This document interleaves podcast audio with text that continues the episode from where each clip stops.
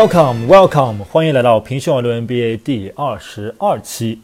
哎，聪明的听众们可能会发现了，啊、我跳了一期，二十一期没有讲，那是因为夏季联赛刚刚结束，我纵览了这些自由球员的交易，我个人觉得可以讲的部分并不是很多，而且你说湖人队夺冠了，我当然非常非常开心，但是其实大家都把夏季联赛看得太重要了。夏季联赛作为一个联赛本身，它的水平以及它的运作以及它的意义都是非常的嗯有限的。呃，中国球迷之所以这么关注夏季联赛，主要还是因为有我们两名中国的球员在，丁彦雨航和周琦，所以大家会很关注。但是作为一个联赛来说，它的关注度确实还不值得我们拿出一期节目来仔细的讲。啊、那什么时候我们来补上这个第二十一期呢？在我看来，就是当我们有下一个重磅的自由球员交易的时候，嗯，我觉得、呃、下一期可能就根据各个球员之间的合同以及啊、整个休赛期的运作情况，给大家进行一个小的更新。那这一期我们就把以前啊、承诺给大家要讲的故事补上来。今天要给大家讲的故事，没错，就是热火队的总经理帕特莱利。大家都说帕特莱利是现在 NBA 最后一名教父级别的人物，在我看来，这句话说的实在是太对了。在之前我没有去复习帕特莱利的很多故事的时候，在我心目中，帕特莱利是一个比较聪明的主教练，一个比较聪明的总经理。他有很多很多的智慧，但是他在长期运作方面并不是一个非常优秀的呃 front office 管理层的人员。呃，何以见得呢？在我心目中，在热火三巨头的拆散的时候，热火队做出了非常多的不合理的举动，呃，比方说不给韦德续签，呃，不答应韦德的大合同，等等等等等等，这些在我看来，当然无疑是帕特莱利的黑点。但在我温习了帕特莱利的过去的经历，以及他在热火重建以后，在韦德离开以后，也有这么一年的时间了。再回过头看，我个人认为热火队的运作还是非常非常成功的。那么，对于一些球迷来说，可能不太熟悉这个七十多岁老人帕特莱利，让我娓娓道来，给大家讲一讲他年轻时候的故事。首先，帕特莱利自己就是一个球员啊，他在当球员时期打得很一般，就是个位数的得分吧。然后曾经为湖人队效力过五个赛季，呃，他一生中拿过五次总冠军。作为教练啊，执教第一年就带领湖人队拿下了总冠军。呃，一九八一年，一九八一年带领着 Magic Johnson 魔术师约翰逊对抗对面的欧文。呃，这当然是一个非常非常大的成就了，因为现在大家都说帕特莱利有点像我们的菲尔杰克逊，都是老了以后名声就臭了。呵呵说他们只会带超级明星，但是我们把他的履历往回看的时候，一九八一年的时候，啊，魔术师约翰逊才刚刚进入联盟两年而已，所以带领这样子的新秀，虽然是历史级别的新秀，但能够获得总冠军也是非常的不容易。好，这么第一个冠军过去以后，就是四年以后了。四年以后，这四年直到一九八五年，魔术师约翰逊才和帕特莱利再一次拿到总冠军。这一次，他们击败的对手是更加的有含金量了，就是凯尔特人队的拉里伯德。ESPN 有一档节目叫《Thirty for Thirty》，是讲纪录片形式来讲述很多故事的。其中最近一期纪录片讲的就是湖人队和凯尔特人队两个宿敌之间的对决。哎，这一期我也想找个好机会来给大家好好讲一讲湖人队和凯尔特人队之间的那些恩仇。一九八六年，帕特莱利就承诺所有的媒体说。我承诺，我一定会给洛杉矶带来连续两个冠军。一八六年，他还真的就做到了。但是这一做到，到下下一次夺冠，就是热火三巨头时候，时间一跨就是十二十年。这二十年里面，帕特莱利做了什么呢？帕特莱利当然就是继续执教，继续做很多。但是帕特莱利聪明的地方在于，他很有管理的角度，跟哪一名教练有点像呢？他跟前凯尔特人主教练、冠军教头、前快船队教头里弗斯这一点很像，都是非常有大志，就是大的志向，都在执教之余还进行了管理层的一些开拓，比方说稳固自己在球队的权利啊，比方说寻找新的机会啊。为什么这么说呢？其实你纵观帕特莱利的过去的一生，他基本上都是在西海岸。但是他在选择自己职业道路的时候，尤其到了七十多岁高龄的时候，他开始去思考哪些球队是能够更加的让他能够建功立业，他就看中了迈阿密热火队这块宝地。其实大家熟悉三巨头时候那时期的这些球迷，大家都知道，这个热火队有一个风评不太好，什么呢？就他们的球迷啊，非常的冷漠。呃，著名的就是詹姆斯曾经抱怨过，说迈阿密的球迷不够真球迷。为什么呢？人家都是穿着，为什么呢？有一次热火队第四节还没开始落后的时候，人就走了三分之一。剩下的观众已经寥寥无几了，所以詹姆斯那场比赛以后就非常愤怒，说他们没有得到足够主场球迷的支持，再加上迈阿密这个地方是一个。相当于我个人认为是美国的一个改革开放的前沿，相比于西海岸和东海岸那种历史相对来说非常悠久的这么一些城市，迈阿密本身承载着接纳南方来的移民的这么一个文化上的一个港口性质，所以让这些移民来接受一些传统的球队的熏陶的文化是比较有困难的。再其次，迈阿密海滩有那么多的事情可以做，有那么多的美女可以泡。有那么多的夜店可以逛，所以大家自然也不一定要把一个美好的夜晚啊放在一个去看詹姆斯打球上身上啊，所以这是一回事。但是帕特莱的眼光非常准，作为一个新兴的港口城市啊，迈阿密一定会是一个票房不错的城市，这也得到了印证。其实迈阿密所处的这个南海岸是非常有潜力成为下一个德州三角的。啊，德州我们都知道有三强嘛，马刺队、火箭队和小牛队。但是其实佛罗里达也非常有潜力，为什么呢？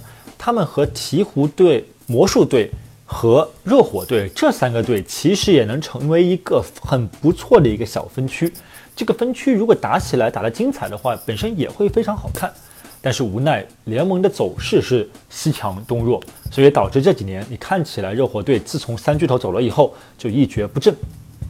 呃，给大家讲一个故事吧。在继续讲迈阿密热火队本身和莱特之和帕特莱利之间关系之前，先给大家讲一个故事。故事的开端就是二零一四年的时候，这个时候迈阿密热火队已经四次进入总决赛，其中两次夺冠。帕特莱利作为主教练啊，就从退休中复出，呃，带领主教带领球队拿过一次总冠军，然后他又隐退了，让我们熟悉的波帅。啊，斯帅啊，你说的波帅、斯帅都可以啊。呃，上任又拿了第二次冠军。好，这个时候帕特莱利他隐隐约约觉得他在建立一个比湖人队当年他的湖人队还要厉害的王朝。当然了，他有理由这么认为，因为手握着詹姆斯、韦德和波什三名球员，对于热火队来说前途一片大好。但是只有一个前提，什么？留住詹姆斯。二零一四年，詹姆斯成为正式成为自由球员。在合同谈判的过程中，詹姆斯就前往了拉斯维加斯。前往拉斯维加斯以后呢，啊，这个时候帕特莱利和他的助手还留在迈阿密。他们决定前往拉斯维加斯，说服詹姆斯来续签这个合同。在临走之前，在帕特莱利的办公室里面。据说帕莱利的办公室里面有一尊佛像，啊，旁边放着一句座右铭。座右铭说什么呢？如果你一无所有，你就没有什么可以输的。听起来有点像那个破釜沉舟这么一个意思。但有意思的是，在出发去劝詹姆斯续约的时候，帕特莱利一定没想到这会是他一无所有的开端。怎么说呢？呃，他出发之前，帕特莱利跟他的助手说：“说，哎，你别忘了把两座冠军奖杯包好了，放进旅行箱里面，我要给詹姆斯看。”啊，这是第一手。第二手，他让助手准备了很多的 PPT，就 PowerPoint 那些演示文稿和一长串名单。他跟助手说：“等到时候詹姆斯如果问起来我们有什么计划的时候，我们就给他来一个十五分钟的演讲啊，展示。”告诉他我们整个夏天怎么引进强援，让他重新变得，让热火队变得更加强。这是第二招，第三招，他带了一瓶 Napa 就纳帕大家都知道，这个美国最有名的红酒产地，啊，来了一瓶红酒。这个红酒本身倒也不贵，但它有一个很好听的名字，叫 Promise，承诺。哎，这瓶红酒恰恰就是当年詹姆斯来到热火队时候，他的经纪人和帕特莱利坐下来的时候开的那一瓶红酒，同样的牌子，同样的年份，帕特莱利把它带上了。你看，帕特莱利这这个人啊，这个故事讲起来跟《三国演义》一样，非常的有手段。三把斧，倒看你詹姆斯感不感动，支不支持，激不激动。哪三把斧啊？第一把斧，首先是回忆过去，回忆过去我们的辉煌，我们一起拿到了两个冠军奖杯。哎，第二把斧就是未来，让詹姆斯感到很激动。我们有哪些人心源？我们准备把他们招揽过来。第三把斧卖的是什么？卖的是情怀。情怀就是当年你坐下来跟我喝了一瓶叫 Promise 承诺的红酒。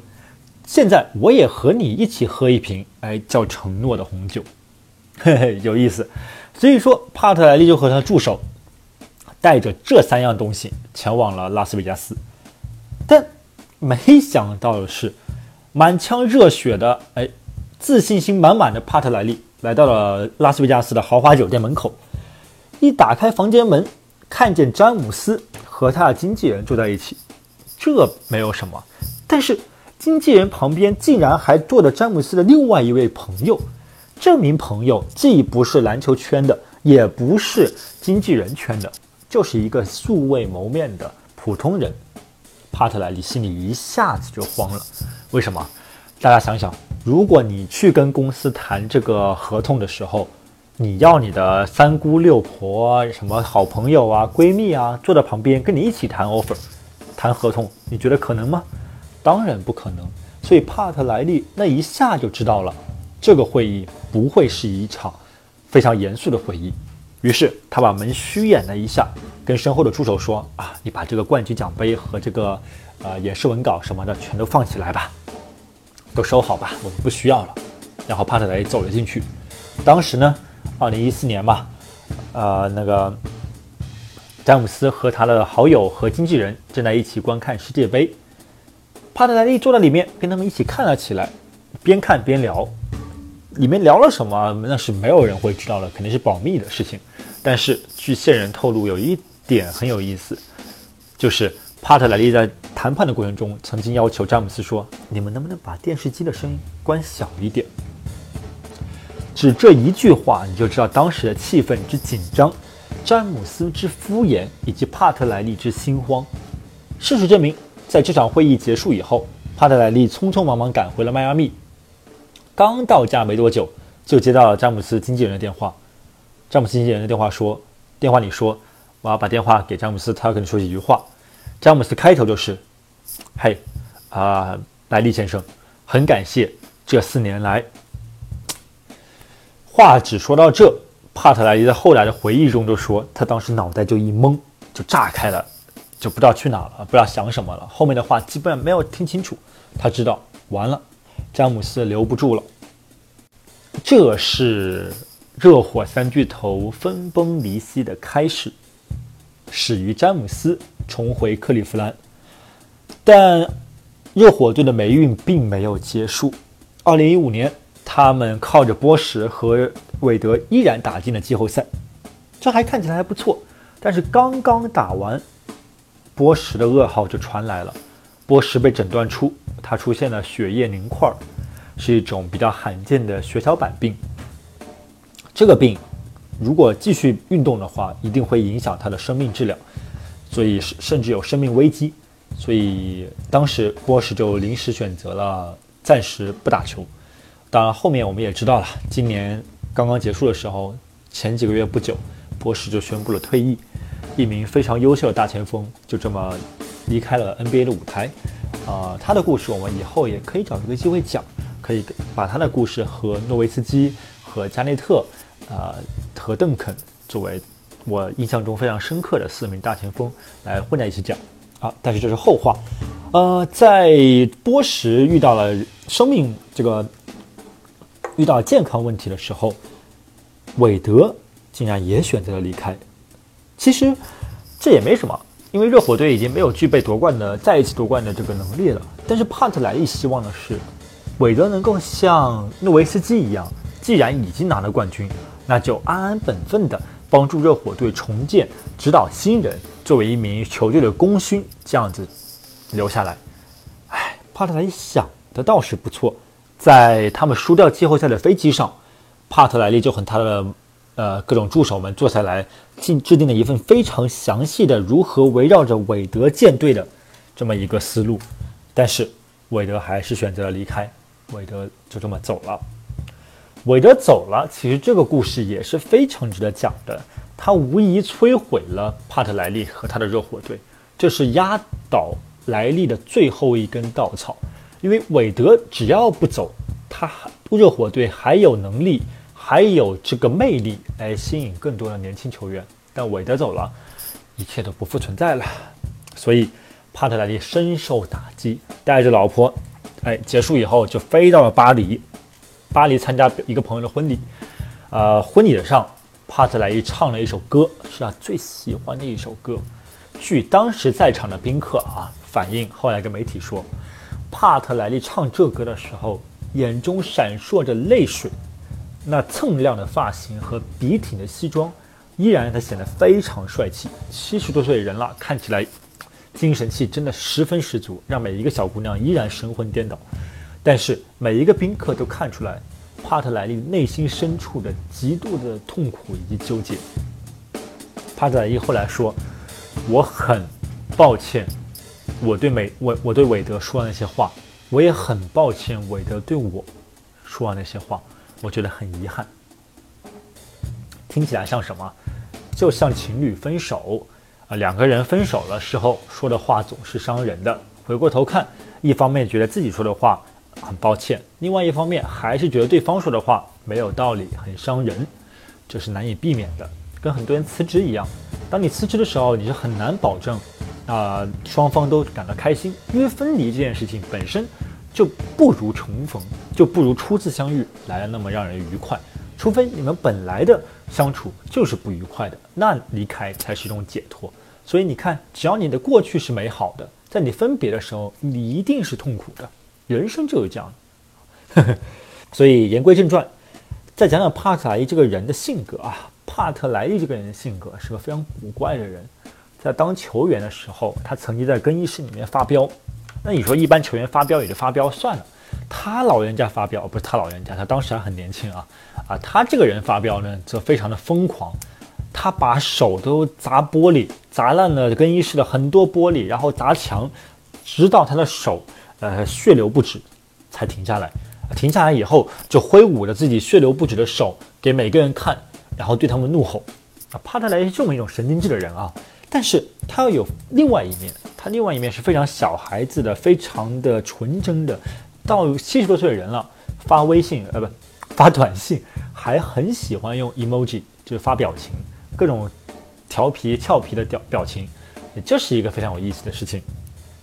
啊，他还非常喜欢音乐，啊，很喜欢七十七十多岁的人了，还跟别人一起玩空气吉他。聊了这么多帕特莱利，其实归根结底。我要给他进行一个人物的评价，这个人我也不说什么六四开啊、七三开啊这种话了。我觉得帕特莱利就是一名非常值得尊敬的总教练，但是更重要的是，他是一名非常值得尊敬的总经理。为什么这么说？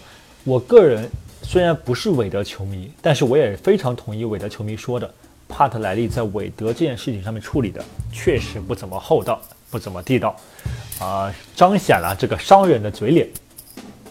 但是，既然我不是韦德球迷，我就要说句公道话。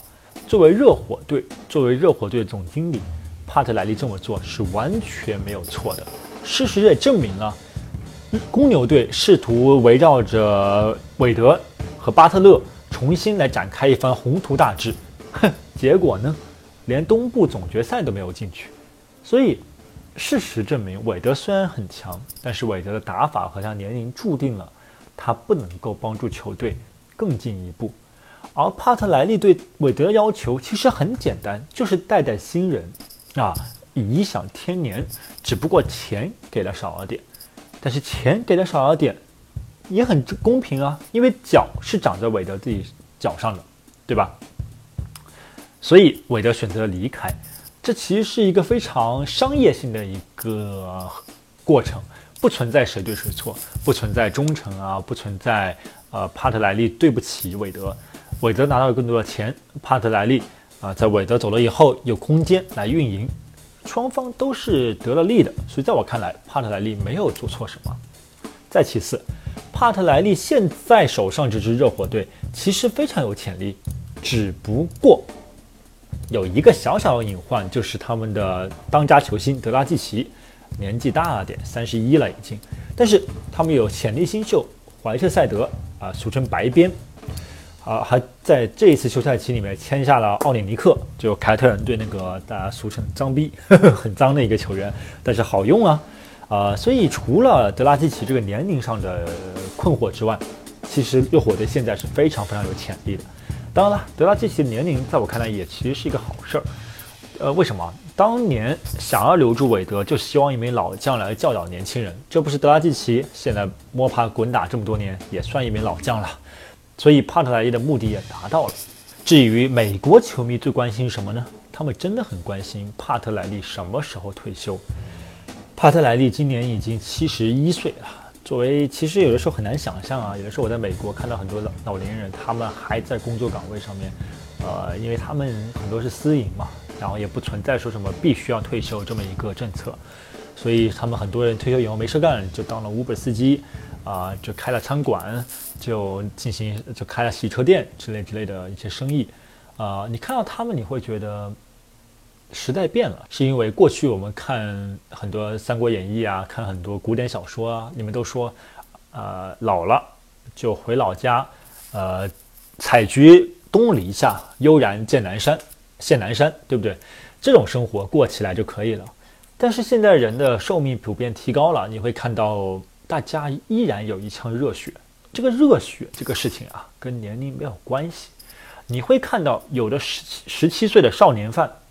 他眼里面全是死水，这个人的一辈子，你再给他一百年，他也就那个死样了，因为他的一一一辈子，在他打基础的时候就没有打好。但像帕特莱这种人，七十一岁了，他的眼中仍然燃烧着熊熊烈火，这个精神在我看来是非常非常值得尊敬的。这个精神同样还在我们的为千人所唾所唾弃的这个菲尔杰克逊身上。啊，大家都恨死了菲尔杰克逊，怎么毁了纽约尼克斯？但是你要看他眼中那双怒火，对安东尼的怒气，对整个联联盟的不弃呃不屑，这种精神是我们值得学习的。像这样的教父级别的人物，除了帕特莱利，NBA 真的剩下不多了。所以我很看好帕特莱利在热火队的最后一搏。现在大家都很了解那首诗嘛，英国诗人迪兰·托马斯写的。不要温和地走进那个凉夜，保持对这个世界的愤怒。不要温和地走进那个凉夜，怒斥，怒斥光明的消逝。